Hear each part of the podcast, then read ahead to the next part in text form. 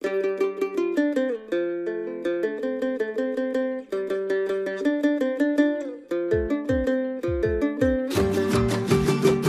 buenas tardes. El día de hoy en su programa Pasado y Presente de México les tenemos una carta.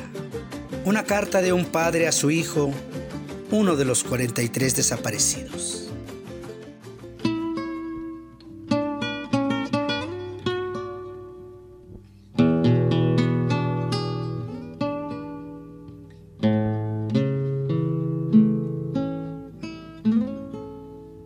¿Dónde estás, hijo? Me siento mutilado por dentro. Me siento inútil.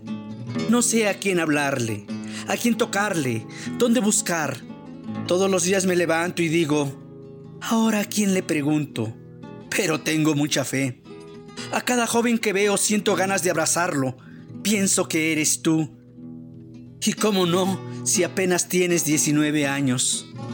Tu mamá tiene miedo pero no podemos quedarnos cruzados de brazos. Hijo, hay veces en las que no sé qué hacer. Hemos hecho lonas, hemos andado en cruceros, repartido volantes. Todo es muy doloroso. Trato de fingir que estoy bien, pero cuando estoy solo, me desahogo y grito y lloro. Hay días en que me siento agotado. Pienso, ¿cómo estás? Si comes, si duermes. Me siento culpable de no encontrarte, pero no quiero que el día que aparezcas me reclames, ¿por qué no fui allá? ¿Por qué no te busqué acá? Me enoja que me digan que esté tranquilo. No puede ser que vivamos así. Siento impotencia de saber que hay muchos muchachos como tú desaparecidos. Pero estamos luchando todo lo que podemos. Siento un enorme vacío en la casa se respira dolor, soledad.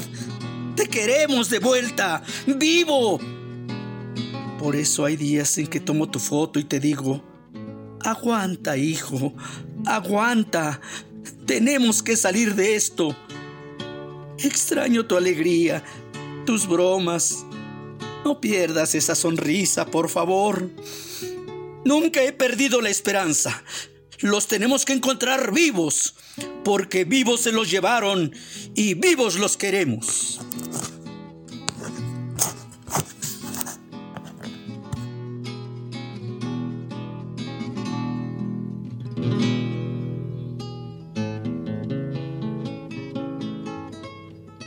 Esta fue una emisión más de su programa Pasado y Presente de México.